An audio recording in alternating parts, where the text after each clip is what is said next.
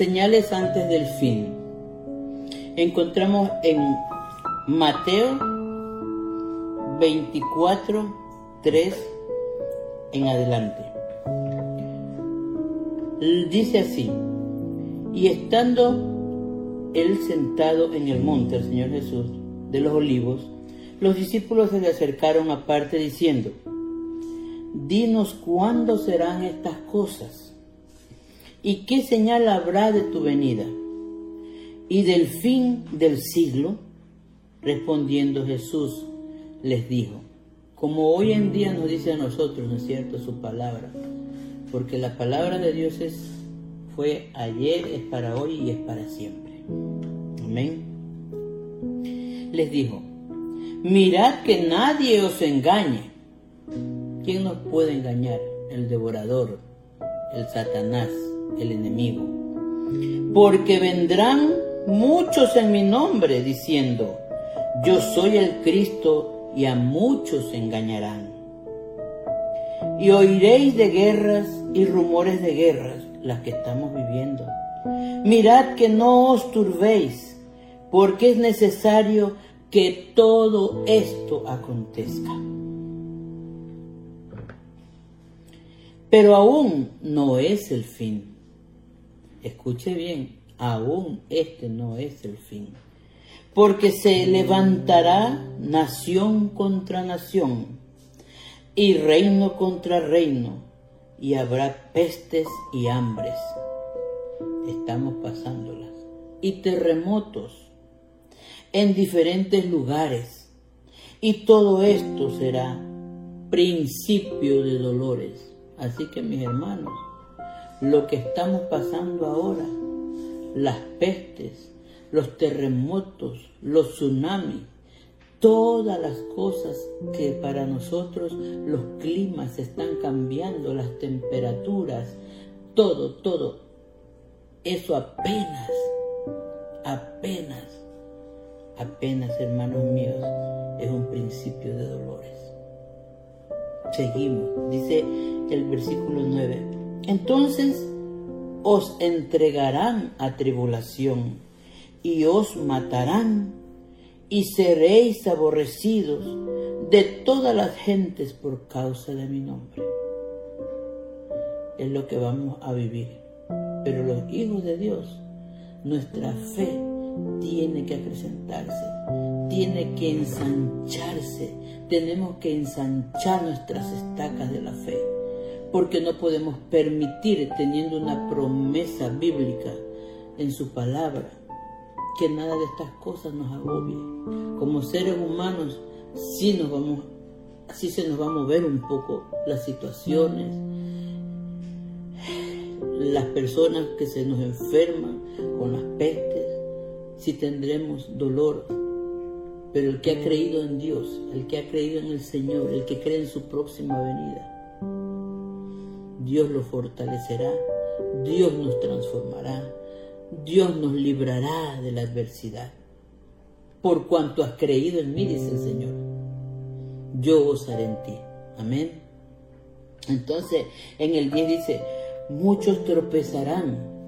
Entonces, y se entregarán unos a otros y unos a otros se aborrecerán, lo que nos está pasando hoy en día. Es una lucha por el poder, es una lucha por la autoridad. Unos a otros se aborrecen y si es posible se quieren matar. Y muchos falsos profetas, ojo, muchos falsos profetas se levantarán y engañarán a muchos y por haberse multiplicado la maldad, el amor de muchos se enfriará. Claro, hermano, mucho falso profeta, mucho falso apóstol, mucho falso clérigo, mucho falso obispo, hablando generalmente, engañan, engañan al pueblo de Dios. Pero hay de ellos, dice la palabra de Dios tendrán su recompensa. Y porque eso sucede, porque la, maldad se ha multiplicado. Los, los, que se declaran que son los altos jerarcas, la jerarquía, gobernadores de la palabra, generales de la palabra. Pero su testimonio no va con la palabra. Entonces, ¿qué pasa? La maldad del mundo, la maldad de la gente, la gente ya no va a saber en qué creer, porque ha habido mucho falso testimonio. Entonces, ¿usted qué va a hacer? Usted va a razonar como un ser humano y va a decir, ah, no, si yo iba para allá, pero no, allá fue todo un fracaso. Mi vida en vez de arreglarse se desarregló. Pero no confiemos en el hombre, hermano. Confiemos en la palabra de Dios. Vaya la palabra, lea la palabra, coma la palabra, porque ella es la única que nos va a revelar, la única que nos va a levantar, es la única que nos va a liberar, hermano. Y su intimidad con el Padre. Cuando usted va como el Hijo que es, el que ha aceptado al Señor, como usted va como el Hijo que es a intimidad con el Padre, el Padre le va a responder y le va a decir, hijo, por acá. No vayas por allá, ve por acá. Porque el Padre dice que Él como Padre nos acoge como la gallina arropa sus polluelos. Nosotros somos sus hijos y Él siempre nos va, a dar solución a nuestros problemas, a nuestras situaciones, a nuestras debilidades. Él siempre va a estar. Pero si usted lo busca, si usted ve que usted ve un ejemplo, un, pequeñito testimonio, cuando yo no he tenido ningún lugar más a donde ir, que digo, yo te necesito, Señor, porque en mis fuerzas, en mis carnes, yo no puedo. Y usted me dirá, ah, pero si usted da la palabra, sí, pero también soy humana. No soy Dios, no soy perfecta, tengo fallas. Pero el Espíritu Santo de Dios que mora en mí, siempre me va a redarguir, siempre me va a traer a mi espíritu y a mi mente, a mi razonamiento, decir, oye, estás mal Luisa, por ahí no es la cosa. Entonces, ¿qué, ¿qué hace Luisa? Va a la presencia del Padre, va a la intimidad con el Padre, decirle, Señor, me arrepiento, perdóname todos mis pecados, pero yo ahora quiero que, yo, yo, yo ya no puedo más, yo quiero que tú seas el que dirige mi vida como siempre te le he dicho, perdóname por haber metido mi mano creyendo que yo podía solucionar algo. El hombre solo sin Dios no puede solucionar nada. Recuerde que en esta tierra vivimos por la misericordia, por el amor y por la compasión del Padre. Si a Él le da la gana en este momento nos cierra la llave del oxígeno y todita la tierra se muere. Mire, Mire cómo es el Señor. Entonces, ¿qué le digo? Nosotros tenemos que ir al Padre y decirle, Señor, mi Padre, ya no puedo más, yo te necesito, necesito que me ayudes en esta circunstancia, en esta adversidad. Cuando usted ve que ha ido a un lugar a querer recibir de Dios y, ha habido una falla humana. No, no es por criticar a, la autoridad que estuvo ahí, no, Él es hombre.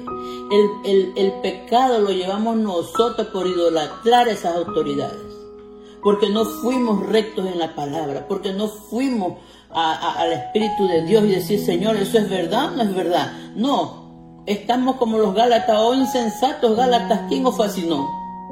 Así, así está hoy en día. Ha estado la gente, el pueblo de Dios han estado así. Por eso están pasando lo que están pasando. Estamos pasando. Por eso dice su palabra aquí en Marcos, que la maldad se ha multiplicado por medio de estas personas que han tomado el nombre de Dios inmerecidamente. Yo no critico a nadie, yo solo digo lo que la palabra de Dios dice. Amén. Entonces, y por haberse multiplicado la maldad, dice, el amor de muchos se enfriará. Claro, usted debe decir, pero si eso pasó, yo a quién voy a amar ahora? Yo ya no voy a hacer nada, no voy a, lo primerito que Satanás le va a traer a su mente es alejarse de Dios, que es lo que él quiere, llevarlo otra vez al mundo, pero no mi hermano. Métase en la presencia del Señor, pídale perdón por idolatrar a una autoridad donde haya estado usted. Y dígale, Señor, de hoy en adelante quiero que tú seas mi autoridad absoluta en mi vida. Tú eres mi manto, tú eres mi cobertura, tú eres mi todo. porque no hay más quien se lo pueda dar que Dios. Amén. Entonces dice, más el que persevera hasta el fin, como le estoy diciendo, vayan del Padre y búsquenlo. Busquémoslo. Así nos haya fallado el mundo entero. Busquemos a Dios que Él nunca nos fallará. Y Él siempre va a estar para nosotros. Oh, mi hija vino a por fin, yo te estaba esperando. Por fin viniste, Pedro, Juanita, Martita, a, ponerte a cuenta de verdad conmigo. Y le, y le digo una cosa, usted va a ver la mano y la evidencia de Dios en su vida. ¿Cómo la va a ver? Cuando haya un testimonio, un, testimonio buenísimo en su vida, ¿en qué? Puede ser en su carácter, en su identidad, puede ser en su familia, el testimonio de ser buen padre, el testimonio de ser buen hijo de Dios. Usted se va a asombrar. Pero que va a ocurrir, va a ocurrir. ¿Por qué? Porque Dios es el Dios, el Rey de Reyes, el Señor de Señores, y ese no falla nunca. Amén. Entonces dice, y será predicado este Evangelio del Reino en todo el mundo. ¿Para qué? Para testimonio a todas las naciones.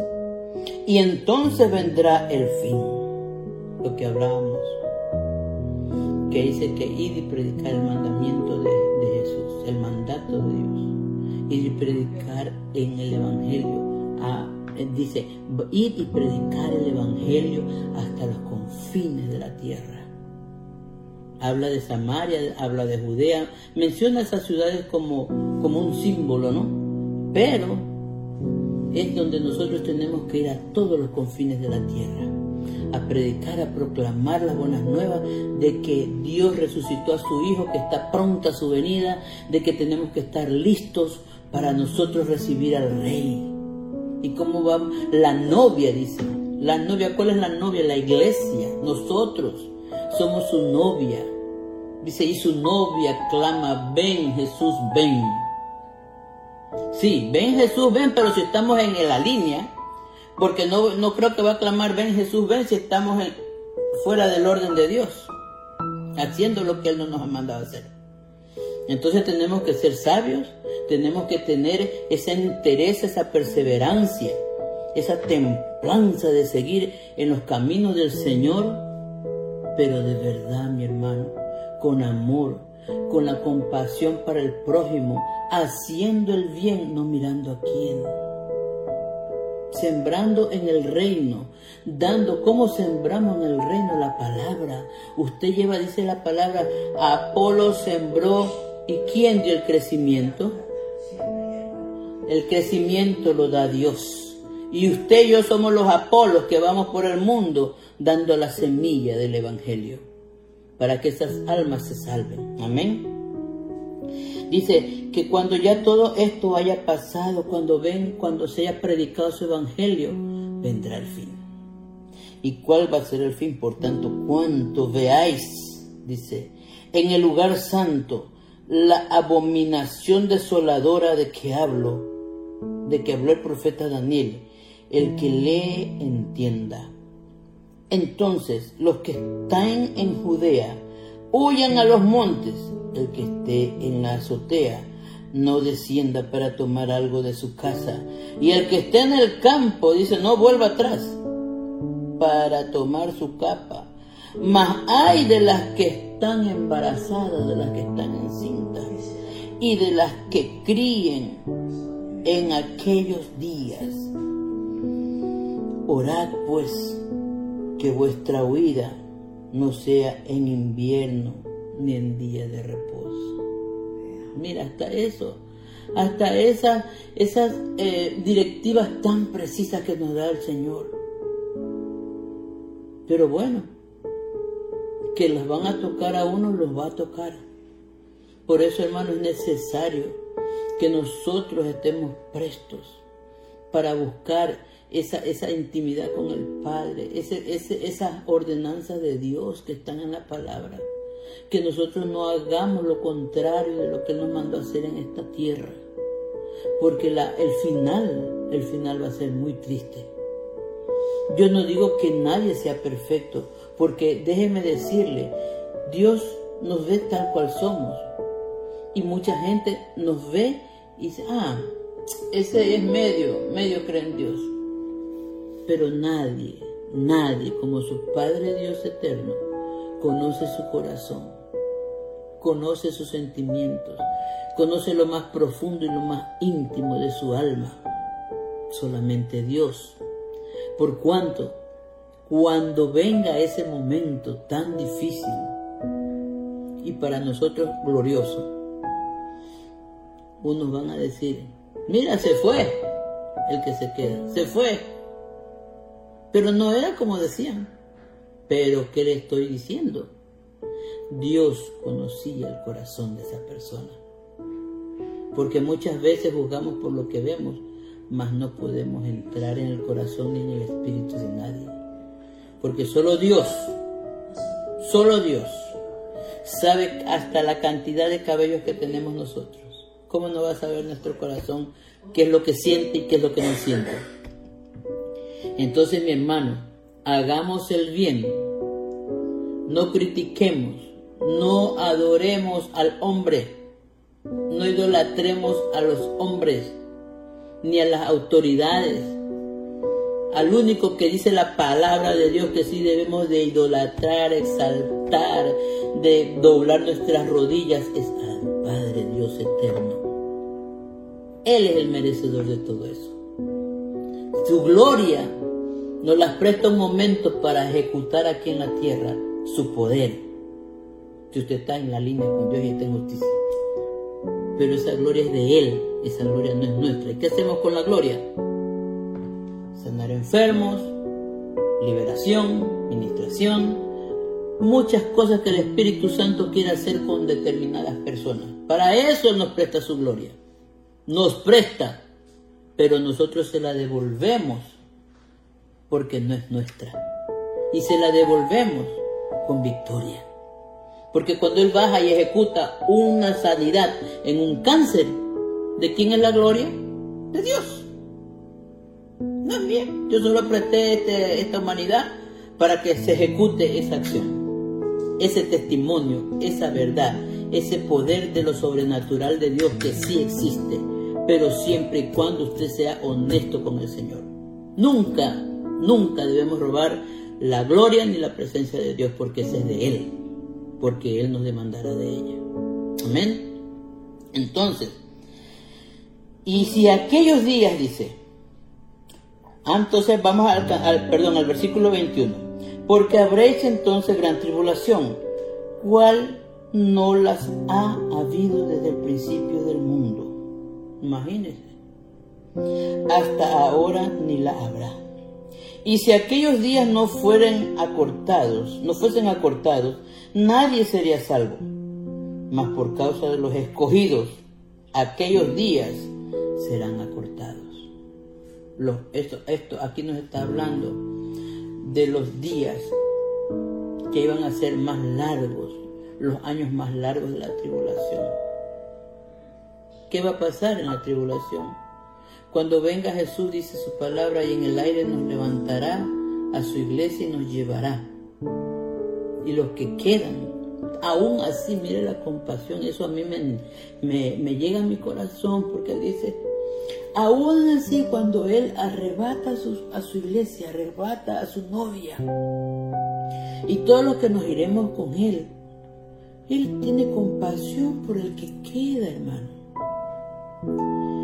¿Por qué? Porque le da hasta el último la oportunidad. Su amor es tan infinito que le está dando la oportunidad de un arrepentimiento genuino. Y sabemos lo que viene. ¿Qué va a venir en la tribulación después del arrebatamiento? Va a venir fuego, va a venir el, chip, que si tú no tienes puesto un chip del 6666 te vas a morir de hambre. Va a venir la negación en el, del nombre de Dios.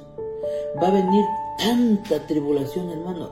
Es más, si usted niega el nombre de Dios, lo dejan con cabeza, pero si no lo niega, le cortan la cabeza. Por eso que algunos dicen, no, yo prefiero entrar así se cortado con la cabeza. Le digo, no hables eso. prefieren tarar entero ante el reino de Dios. Porque muchos piensan que no son merecedores de, de, ir a la presencia del Señor, de que el Señor en los aires nos lleve. Muchos piensan, pero hoy en día la palabra del Señor te dice, mi hermano, si tú crees en el Señor, si tú te arrepientes y si tú eres un hijo de Dios, cree, trabaja, trabaja tu bendición, trabaja tu, tu arrebatamiento con Dios. Aquí en la tierra todavía tenemos oportunidad de ponernos a cuentas con Dios para poder llegar a ese a ese arrebatamiento en los aires, a que la novia, que somos todos los hijos de Dios, seamos arrebatados en los vientos, en los aires, perdón, con Él. Trabaja, hermano, por tu salvación, por tu bendición. Sí lo puedes hacer. No dejes que la voz oscura de Satanás te diga tú no lo puedes hacer porque tú eres así. No, usted lo puede hacer. Usted va a la palabra de Dios. Busque ayuda ore, ayune y usted me dirá después. Allá en los cielos nos encontraremos. Entonces, no es una cuestión de que te digan que no te digan. Usted tiene el derecho de trabajar su salvación, su bendición, su ida con el Señor a los cielos. Amén. Dice, hasta aquí vamos a quedarnos en esta tarde. Yo les bendigo en el nombre de Jesús. Y aunque usted no lo crea, esto también sirve para mi vida. Es algo tan inspirador de parte del Espíritu Santo de Dios, no solo inspirador, habla mi espíritu,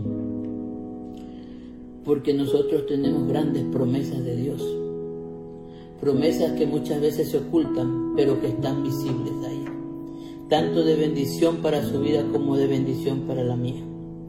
Yo que le estoy transmitiendo esto, estoy conmovida y lo he leído siempre, pero cada vez que lo leemos y lo interpretamos en la revelación de Dios, nos da una palabra fresca. La Biblia no es aburrida, la palabra de Dios no es aburrida. Entonces le insto en su corazón, le hago un llamado a su corazón. No deje de leer la palabra, busque de Dios y mantengámonos fuertes en la fe con Dios para irnos con Él. Les amo mucho, les bendigo en esta noche y que muy pronta sea su respuesta hacia nosotros. Amén y amén.